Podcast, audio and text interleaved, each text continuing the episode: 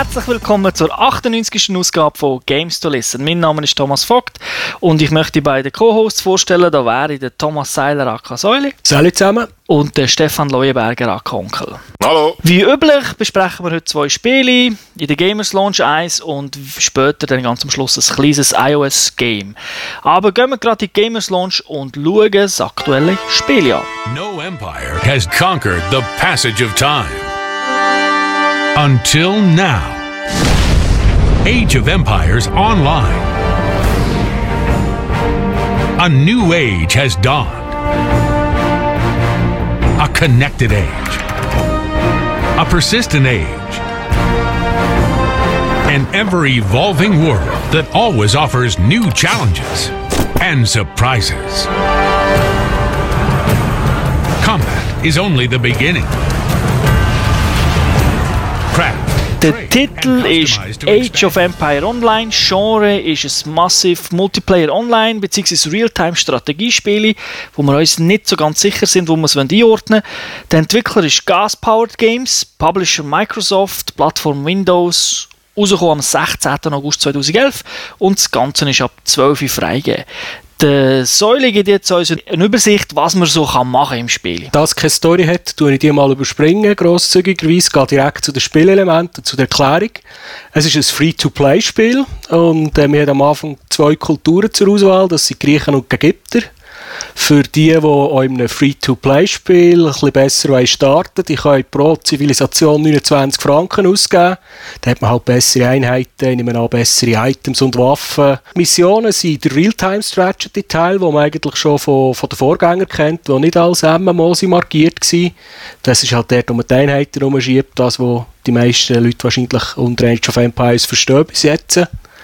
Und äh, in der Hauptstadt, dort kommen dann, glaube ich, ein bisschen die MMO-Elemente ins Spiel. Dort kann man sich Missionen holen, man tut forschen für Wirtschaft, Militär, Werkzeuge, außer das, was man sich natürlich schon gekauft hat. Man kann auch Einheiten, das weiß ich nicht, aber Items für die Einheiten kann man, glaube ich, bauen. Und äh, wahrscheinlich auch in Chat Clan-Funktionen zum Kommunizieren. Das ganze Spiel ist aufgeteilt in ein Tutorial, in eine Player versus Player Abschnitt, sagen wir einmal, wo man 1 gegen 1, 2 gegen 2 kann spielen und Skirmish ist das ein weiterer Spielmodus. Richtig, aber der sollte erst kommen. Und äh, wie sich's gehört für ein MMO, es hat auch Co- Koop drin, für, du hast gesagt, so Missionen ab Level 3. Genau. Und tut man dort dann so eine Kampagne spielen in diesem Koop-Modus, oder? Also eigentlich ist das ganze Spiel eine Kampagne, die man macht, halt mit seinem Volk durchspielt. Und das ist nachher auch gerade in das Tutorial rein verpackt. Und dort ist es so, dass man einfach ab der dritten Mission, wenn man nämlich ins Bronzezeitalter kommt, kann man nachher zusammenspielen mit irgendeinem Kollegen und das wäre der, der MMO-Teil dran. Und ab dem Zeitpunkt kann man praktisch alle Missionen Koop spielen. Das Geschichtliche werde ich hier noch schnell ein bisschen aufrollen. Also Age of Empires ist eine ganz, ganz bekannte Serie. Die Vorgänger hat wahrscheinlich jeder, der mal mit einem PC in Berührung ist, mal irgendeinen von diesen drei Teilen gespielt. Jetzt für das Spiel ist der Chris Taylor verantwortlich. Der ist nicht bekannt für einfache RTS-Spiele, sondern für die Supreme Commander Serie, wenn das ein Begriff ist. Allerdings erwartet nicht, dass das Spiel so wird sein. Weil, zum Beispiel, fangen wir mit den negativen Sachen an, die mir nicht so toll haben gedünkt an diesem Spiel.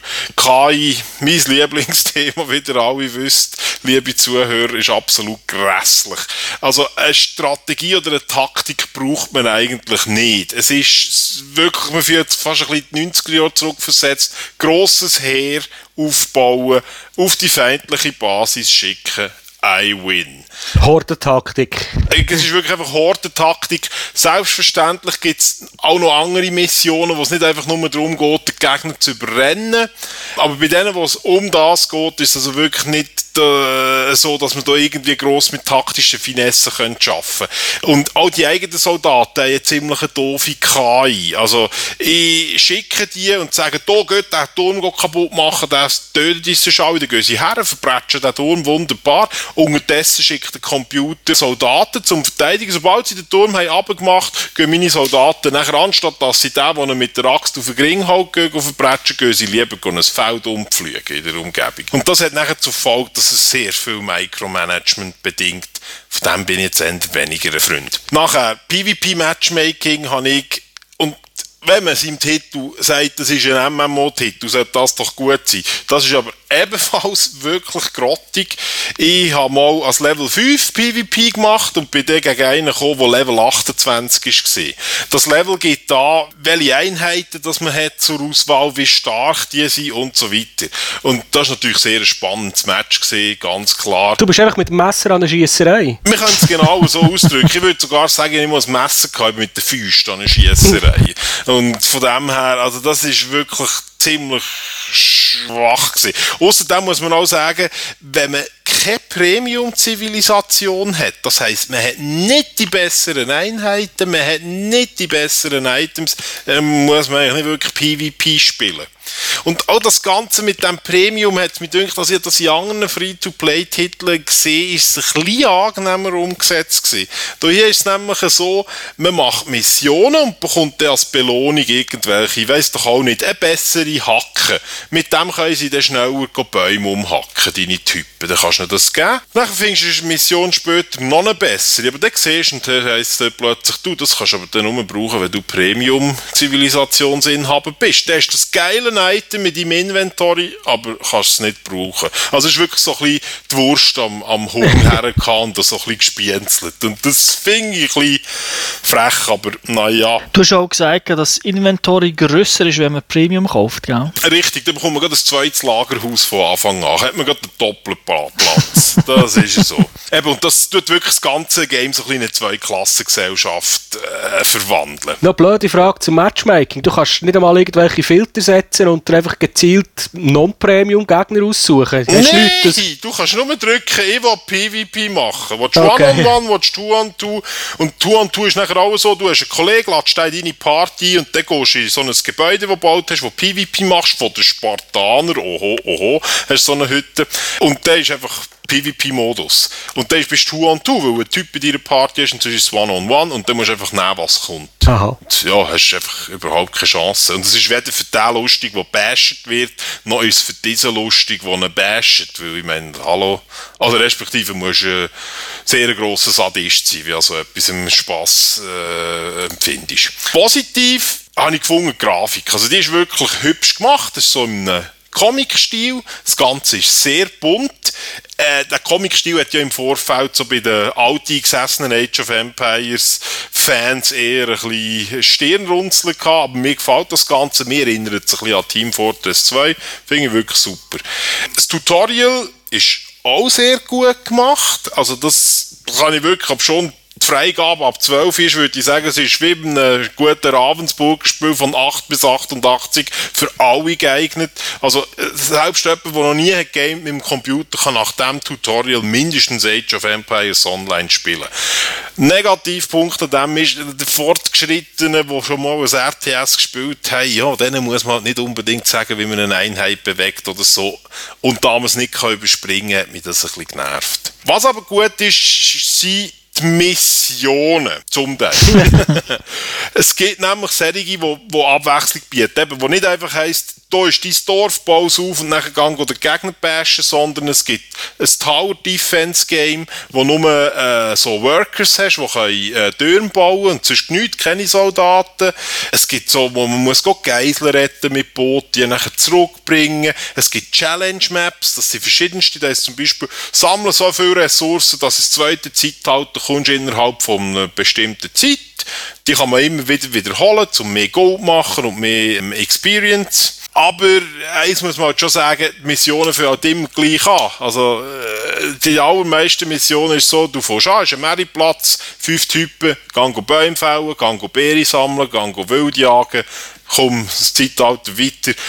Und mit der Zeit nervt das ein bisschen. Wie lange dauert denn der Einstieg, so pro Mission, der nervige Teil? Ja, also mit der Zeit ist natürlich die Idee, wie du das kennst von früher, hast du die ideale Baureihenfolge draussen und dann knallst du das in fünf Minuten schnell her und dann bist du nachher bereit, zum eigentlich anfangen zu spielen. Okay. Manchmal wird es dir auch abgenommen, mir es einfach nicht sehr durchgängig gedünkt. Also zum Teil fährst du auch schon auf dem zweiten Level an. Und das ist übrigens auch etwas, du, jede Mission kannst du Koop spielen.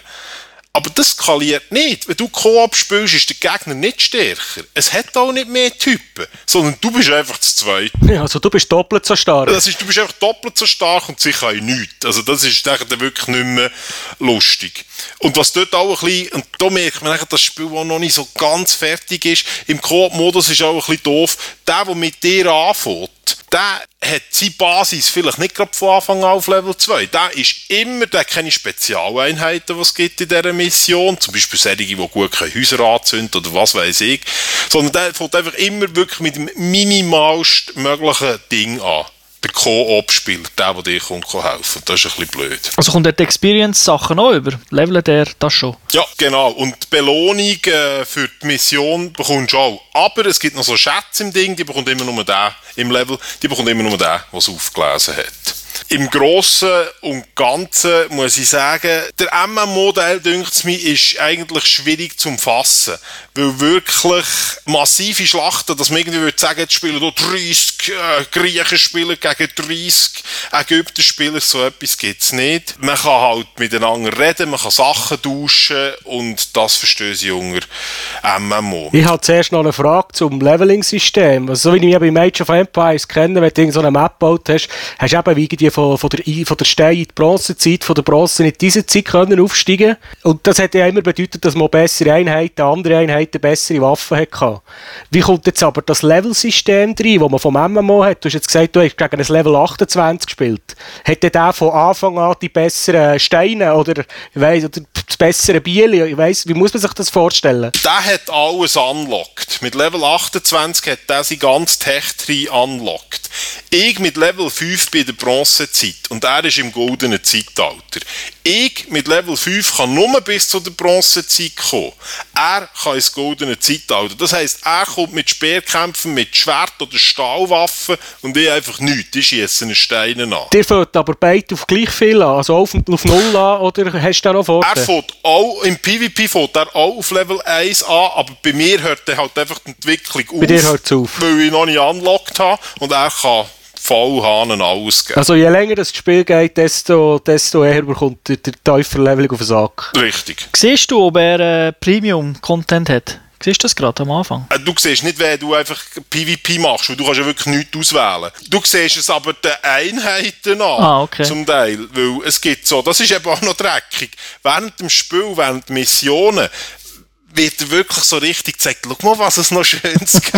und dann bekommst du fünf von einer hohen tollen Einheit. Und dann nach der Mission erfahrst du plötzlich, aha, das ist Premium. Wenn ich die will, dann muss ich, sonst bekomme ich die nicht. Lohnt es sich denn wirklich, das Premium-Zeug zu kaufen? Wenn du sagst, ja, du wirst geil gemacht. Ja, also, eben, Lohnen ist ein bisschen Ding. Singleplayer-Mission, denke ich, für jeden, der schon mal das RTS gespielt hat, das ist so easy Mode, brauchst du nicht. Wenn du PvP spielen brauchst du es. Weil, wenn gegen einen willst, du, du gewinnst einfach nicht, wenn gegen einen musst spielen, der das hat. Weil er hat einfach so die besseren Items auf seine Typen und so, das, das ist keine Chance. Aber 29 Stutz geht ja noch, einmalig. Richtig, das geht ja noch.